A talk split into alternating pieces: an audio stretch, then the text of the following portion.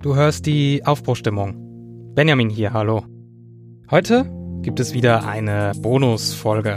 Und in den Bonusfolgen will ich mich inhaltlich und konzeptuell etwas von den normalen Aufbruchstimmungen entfernen und so den Blickwinkel ein bisschen verschieben oder auch auf aktuelle Ereignisse Bezug nehmen.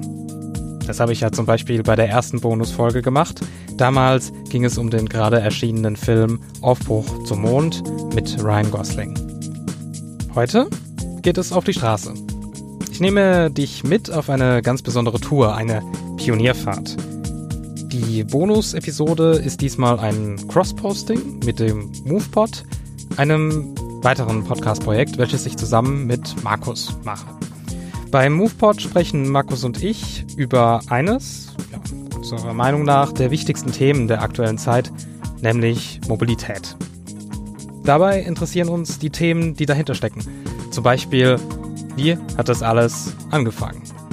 Und da sind wir ganz, ganz schnell zu den ersten Automobilen gekommen und zur ersten Fernfahrt der Geschichte. Diese Fahrt hat Bertha Benz unternommen. Zusammen mit ihren zwei Söhnen und ohne das Wissen ihres Ehemannes Karl Benz ist sie losgefahren zu einer über 100 Kilometer langen Reise quer durch den Südwesten. Heutzutage wird durch eine gut beschilderte Ferienstraße an dieses Ereignis erinnert. Und das haben sich Markus und ich im Frühjahr zum Anlass genommen, über die Erfindung des Autos zu sprechen, während ich die sogenannte Bertha Benz Memorial Route abfahre und berichte, was ich so erlebe. Dies haben wir in zwei Episoden getan, nämlich äh, Move 005 und Move 006. Diese Episoden kannst du dir auf movepod.de anhören und den Podcast direkt abonnieren. Hier, an dieser Stelle, habe ich die Tour nochmal aufbereitet und äh, präsentiere ein Re-Edit, ein, ein Remake, so ein ja, Zusammenschnitt unserer Station entlang der Strecke. Zum Beispiel auch ist da die, die allererste Tankstelle der Welt dabei. Ich bin dabei nicht ganz, äh, ganz chronologisch vorgegangen, sondern habe versucht, die Ausschnitte so thematisch zu gliedern, also die Ausschnitte aus unserem Gespräch, um ein ja, angenehmes Hörerlebnis zu gewährleisten, wenn man schon nicht die ganze, die ganze Tour am Stück hören kann. Und ich habe mich äh, bei der Auswahl der, der Ausschnitte äh, auf, den, auf die Fragen nach dem Anfang konzentriert. Also was steckt eigentlich hinter dieser Pionierleistung? Was heißt es, mit dem ersten Auto aufzubrechen? Und wie viel Aufbruch kann man heute noch erleben? Begeben wir uns also auf die Spuren von Better Bands. Wenn dir gefällt, was du hörst, kannst du die ganze Tour auf moveport.de nachhören. Die Links zu den Episoden findest du in den Show Notes. Jetzt aber Bühne frei für den Movepod in Aufbruchstimmung Bonus Folge 2 die erste Fahrt.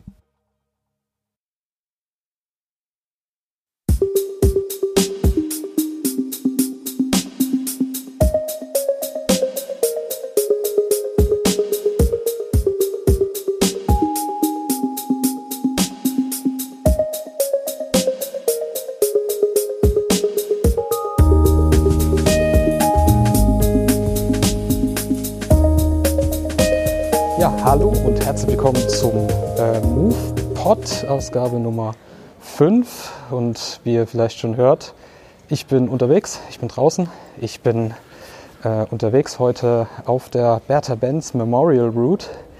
Äh, ja, ich bin der Benjamin und am Telefon ganz, ganz weit von mir entfernt ist der Markus. Hallo Markus.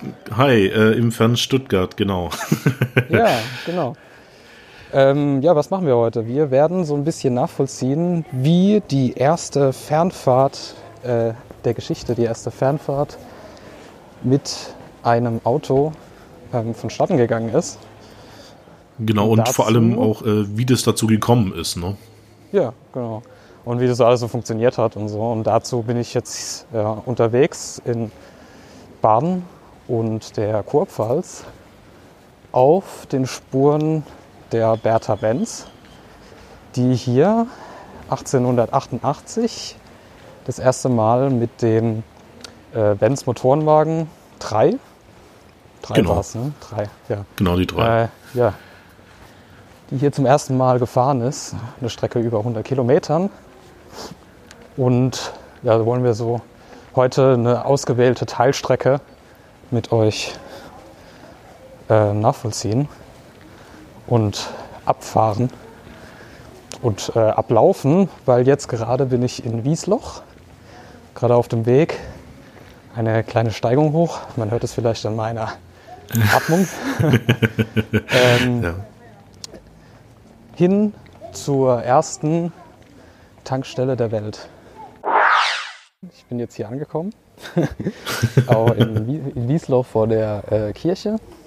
Es ist hier ziemlich hügelig auch, also das muss man sich auch mal ähm, vorstellen, dass sie mit diesem Höllengefährt, diesem dreirädrigen Höllengefährt, äh, ja relativ heftige Steigungen, die ich mit meinem äh, Nissan, mit dem ich hier jetzt gleich rumfahren werde, nicht im zweiten Gang nicht hinkriegen würde wahrscheinlich. Aber das ist eine ganz andere Geschichte.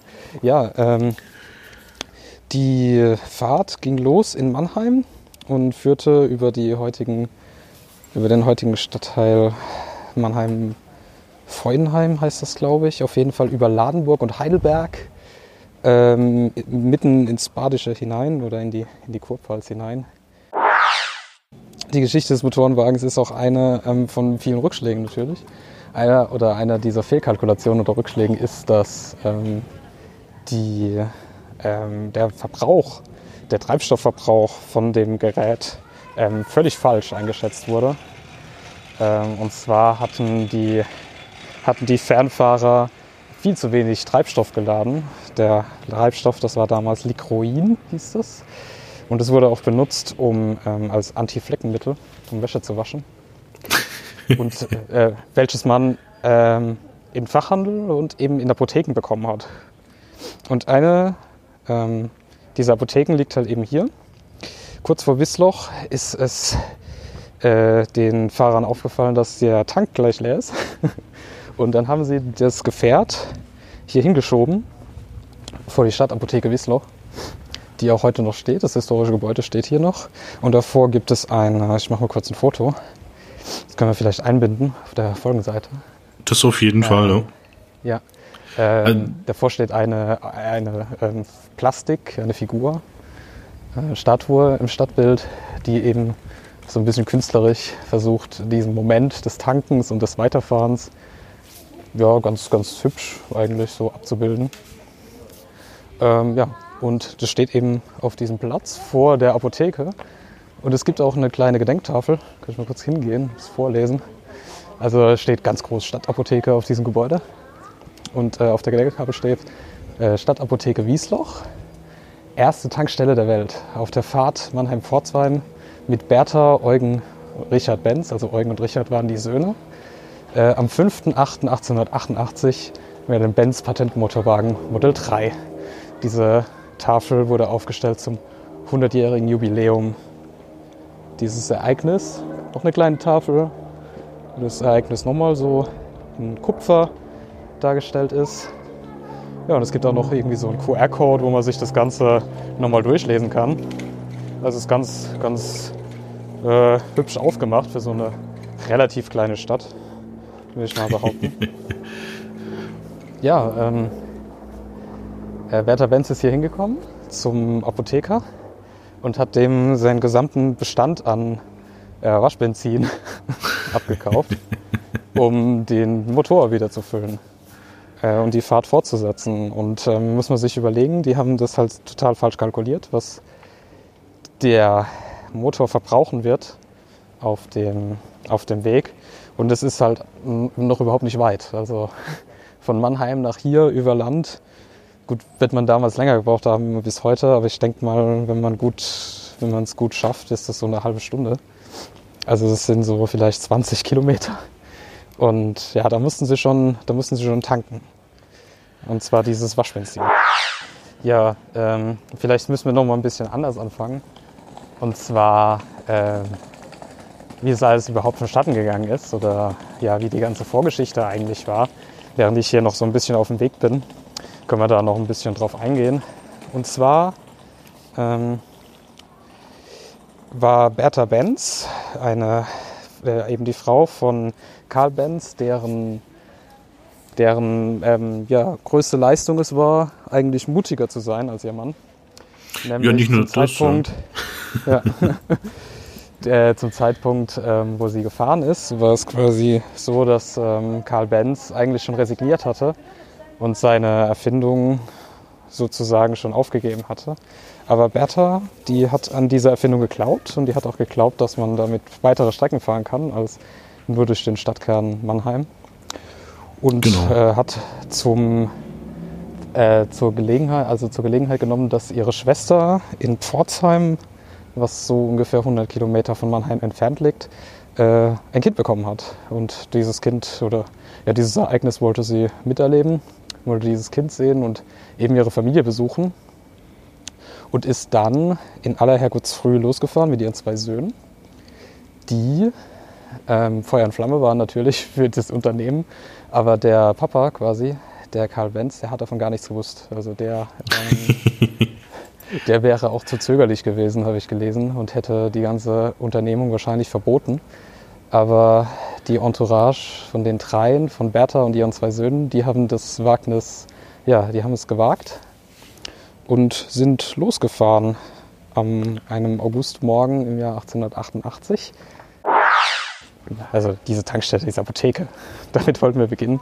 Das ist so eine ähm, der größten, ja, der, der, der, beliebtesten Stationen auch oder der, ja, der größten Pionierleistungen dieser gesamten Pionierfahrt sozusagen eben ähm, die Unwidrigkeiten der Umstände mit solchen praktischen Hilfsmitteln wie eben eine Apotheke anzufahren. Ja, genau. zu umschiffen. Ja. Ähm, man muss natürlich so ein bisschen auch dazu sagen, dass die Bertha Benz ähm, natürlich jetzt, möchte ich jetzt mal bös behaupten wollen, nicht nur so ein bisschen den, den Drang hatte, das Ganze mit dem Motorenwagen 3 nach vorne zu bringen, sondern sie hat ja auch ähm, in gewisser Weise ihrem äh, zukünftigen Mann, dem Karl Benz, ähm, durch äh, das äh, vorherige Auslösen ihrer Mitgift äh, ermöglicht, überhaupt äh, die, äh, in die Entwicklung von so einem Motorenwagen äh, einzusteigen. Also die Frau ist, äh, wenn man es so will, so die der erste äh, Investor gewesen, was so Startups angeht. Ähm, ich möchte nicht wissen, was die für einen Pitch hatten. Ähm ja. ja, es war auch anscheinend so, dass sie, ähm, also sie war auch eine naturwissenschaftlich und ingenieurstechnisch, so jetzt kommt hier ein Auto in die Fußgängerzone. Moment, müssen wir vorbeilaufen. Äh, ja, es ist auch ein schöner Tag hier, wie man hört. Es ist viel los. Die Leute sitzen draußen, trinken Kaffee. Es ist äh, ja, ein sehr schöner erster Frühlingstag, würde ich behaupten. Perfekt für diese Fahrt. So, jetzt bin ich weg vom Lauten, jetzt kann ich auch erzählen, was ich sagen wollte. ähm, sie war naturwissenschaftlich und, und in Ingenieurswissenschaften auch sehr interessiert und es war wohl nur den Umständen der Zeit geschuldet, dass sie nicht selbst äh, eine Ingenieurin geworden ist. Und äh, ja, Ingenieurswesen sich ausbilden lassen oder studiert hat. Ja. Also ja, das, äh, man darf diese, halt die, die Leistung. Ja. Man darf die Leistung auf jeden Fall nicht unterschätzen. Ähm, das kann man sich ja auch sehr gut vorstellen. 1886 äh, ist der erste Patentmotorwagen oder der erste Motorwagen patentiert war es erst mit dem Modellwagen 3. Ähm, das heißt, äh, das Ganze ist äh, eigentlich als Gasmotorenfabrik äh, vom äh, Carl Benz äh, gestartet ähm, und hat dann ähm, praktisch diese, diesen Zweitaktmotor auf diese, dieses Dreirad draufgesetzt wo ja. dann in dem Moment dieses, äh, dieser Motor, äh, dieser äh, Patent Motorwagen, wie er dann hieß, weil äh, das äh, in Reichspatent eingetragen wurde. Ähm, so, 1888. Ja, apropos, ja, apropos Motorwagen, äh, da bin ich jetzt nämlich auch. Ich bin am, am Auto angekommen. Ja, hört jetzt noch das charakteristische ähm, Türschlagen, wenn ich meinen Schlüssel aus der Jacke rausgeholt habe. So. ähm, ja, was an der Stelle vielleicht interessant ist, ist, ähm, man muss sich so einen Pionierwagen oder so einen Patentwagen eben auch als Prototyp vorstellen. Das heißt, das, was ich jetzt hier machen werde, Tür zu, Schlüssel rein, umdrehen, losfahren. Das ging natürlich nicht. Also das muss man sich ganz anders vorstellen. gab da verschiedene technische Operationen zu beachten.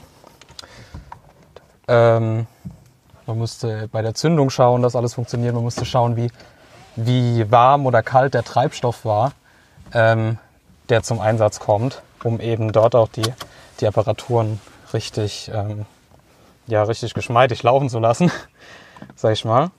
Und ähm, ja, also diese, dieses Fahren mit diesem ähm, Pionier oder, oder Prototypen ähm, war auf jeden Fall kein Zuckerschlecken. Auch dadurch, das hat Mar äh, Markus eben schon gesagt, auch dadurch, dass es ähm, natürlich kein ausgebautes Verkehrswegenetz gab, wie heute. Also ich habe jetzt das Auto gestartet. Ihr hört so einen kleinen Unterschied in der, in der Atmosphäre. Was ich sagen wollte, war, dass ähm, es kein ausgebautes Verkehrswegenetz gab, sondern nur Feldwege, auf denen normalerweise die Pferdekutschen gefahren sind. Das hat auch Markus eben schon ähm, erklärt.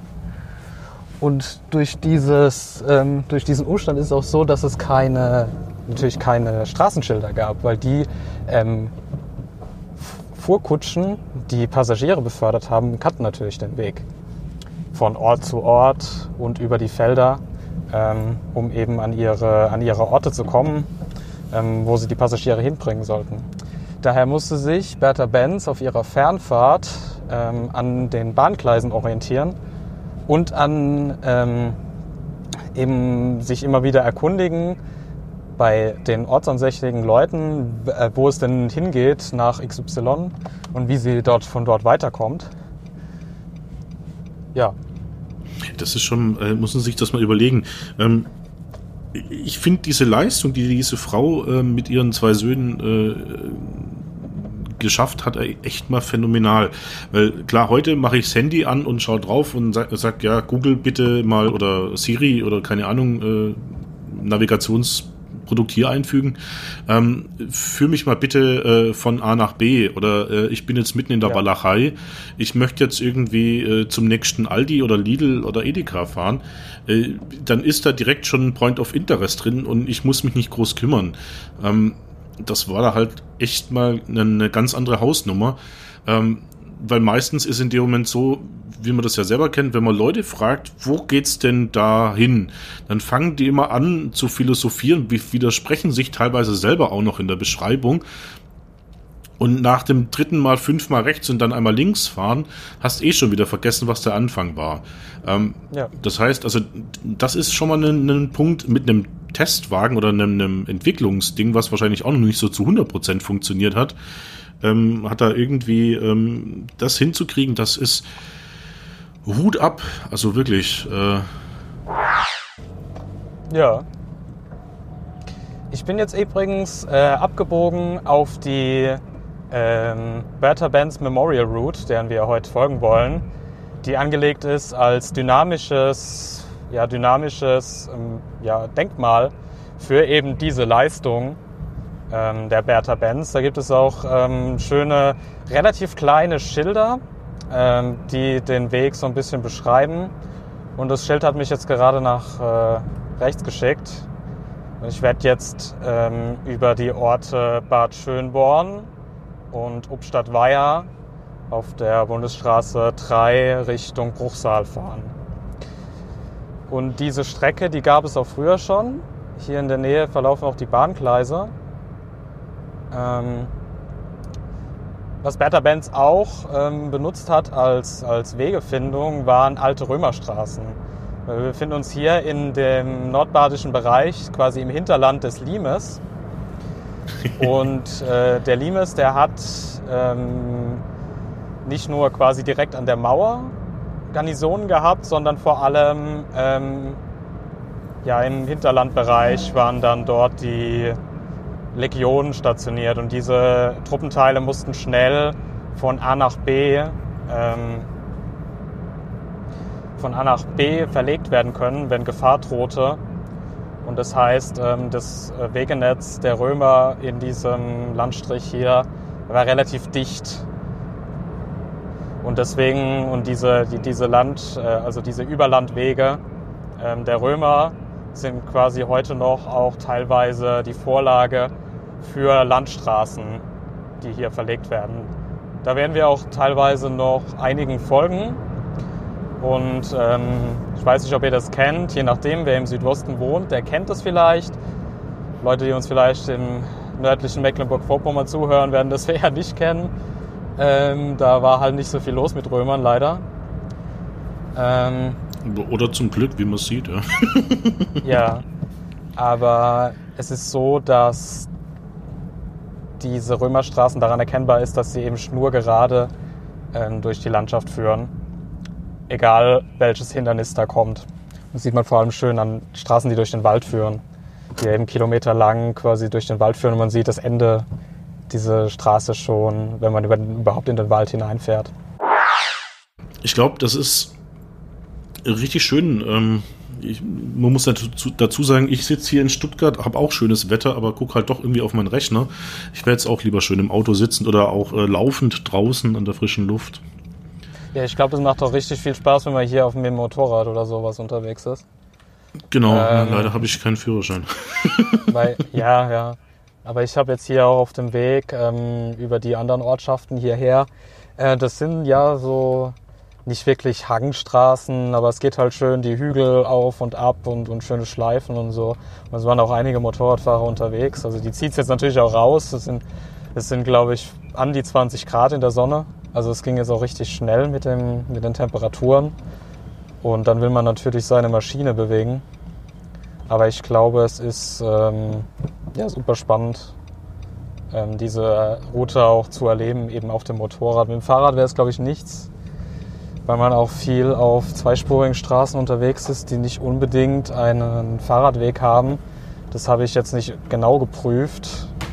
Ähm, wenn man das aber machen will mit dem Fahrrad, findet man bestimmt auch andere, andere Wege, ähm, die ungefähr der Route folgen.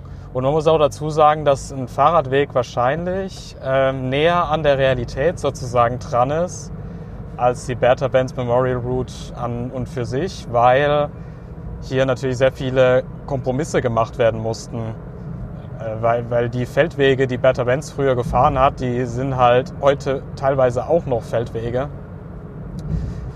Und das heißt, dass die heutige Verkehrsführung ähm, ja andere andere Wege sich gesucht hat. Entweder schlauer oder eben an den großen Verkehrsadern an den Autobahnen entlang. Ich weiß man eigentlich, wie lang die unterwegs war, so insgesamt? Das war der, das war der ganze Tag.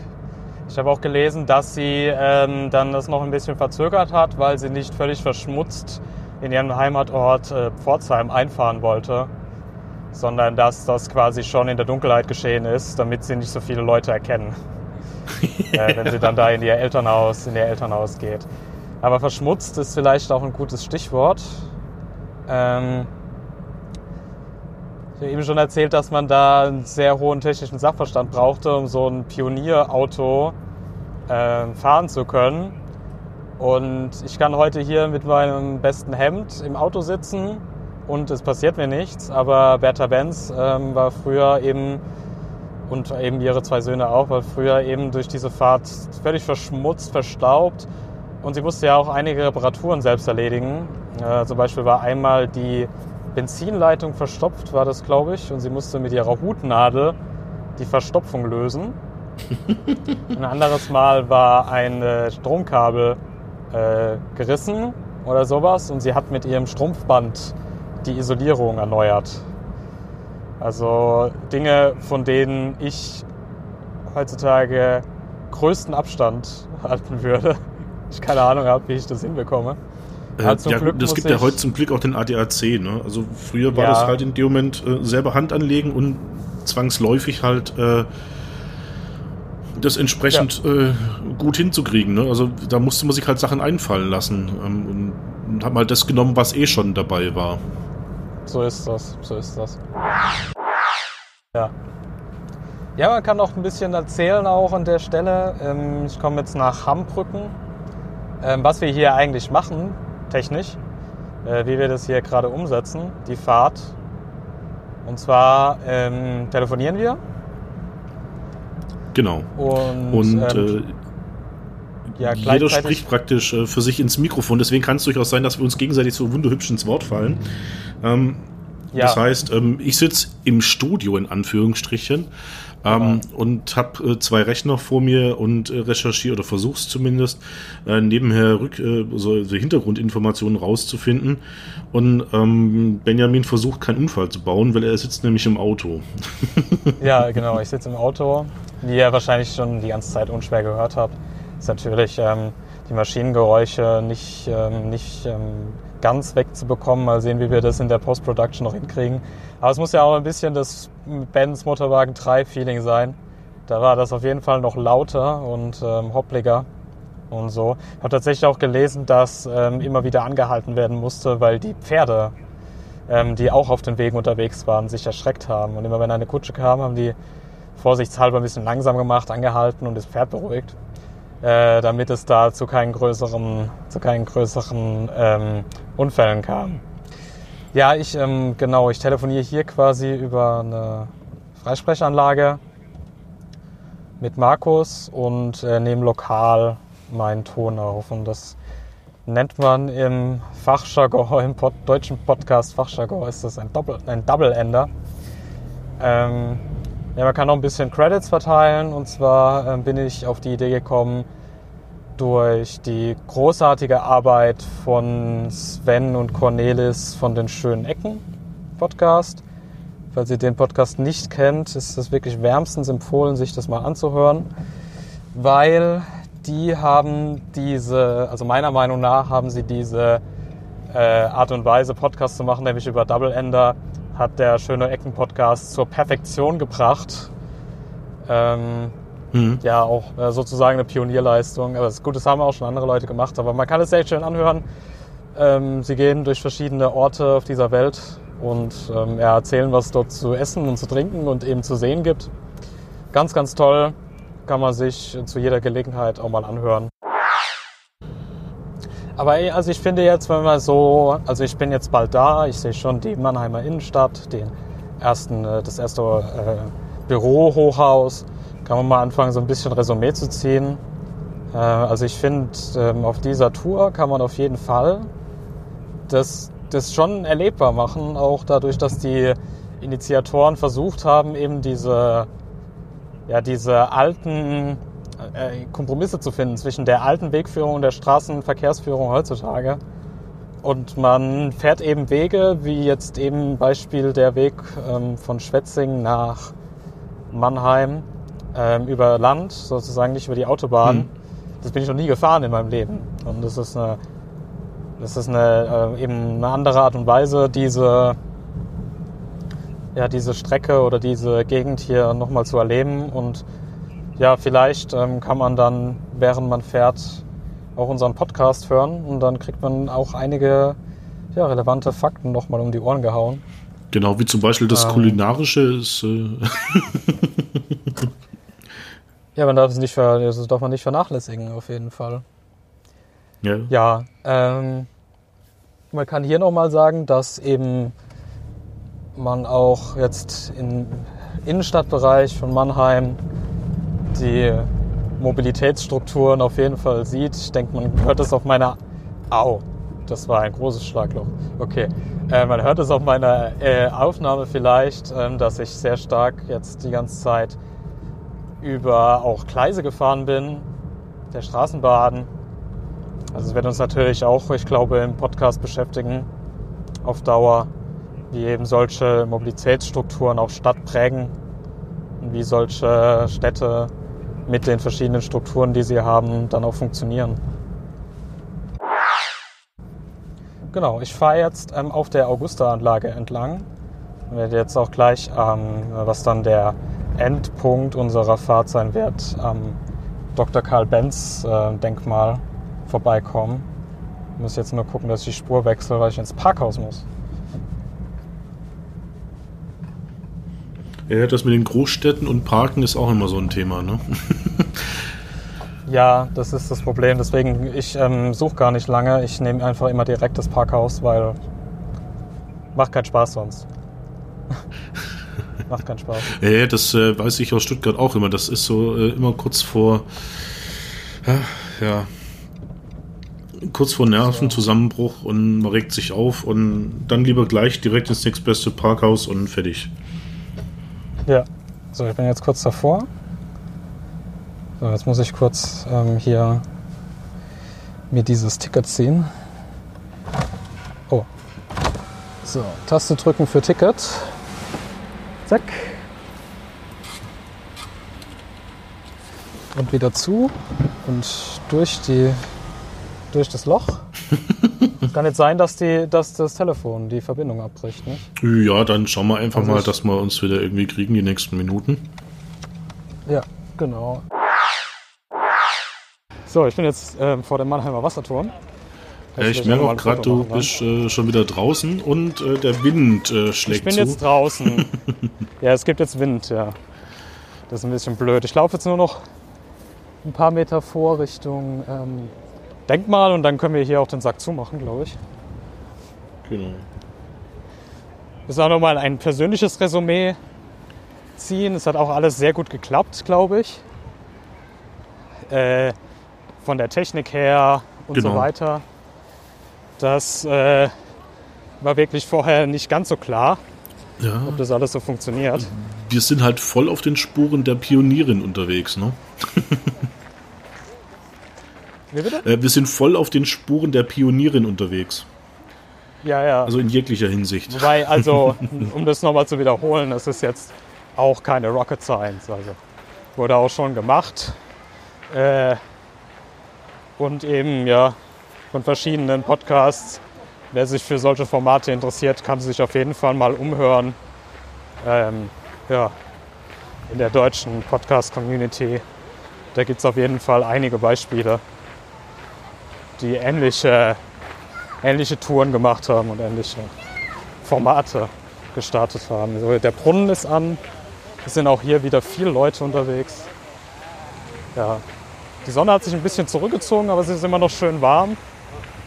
Also ich habe nur eine leichte Jacke an. ja gut, ich sag mal Und eben mein Hemd. Ja. Ja, wenn es so schön Wetter ist draußen, gucke jetzt auch noch mal raus aus dem Fenster. Das ist echt äh, auch hier noch richtig schön sonnig. Ich glaube, ich gehe dann nachher auch noch mal richtig schön raus. Ja. So. Du bist jetzt äh, direkt äh, auf dem Friedrichsplatz schon oder? Ja, genau. Das ist ja, das nennt sich hier, glaube ich, Friedrichsplatz. Ja.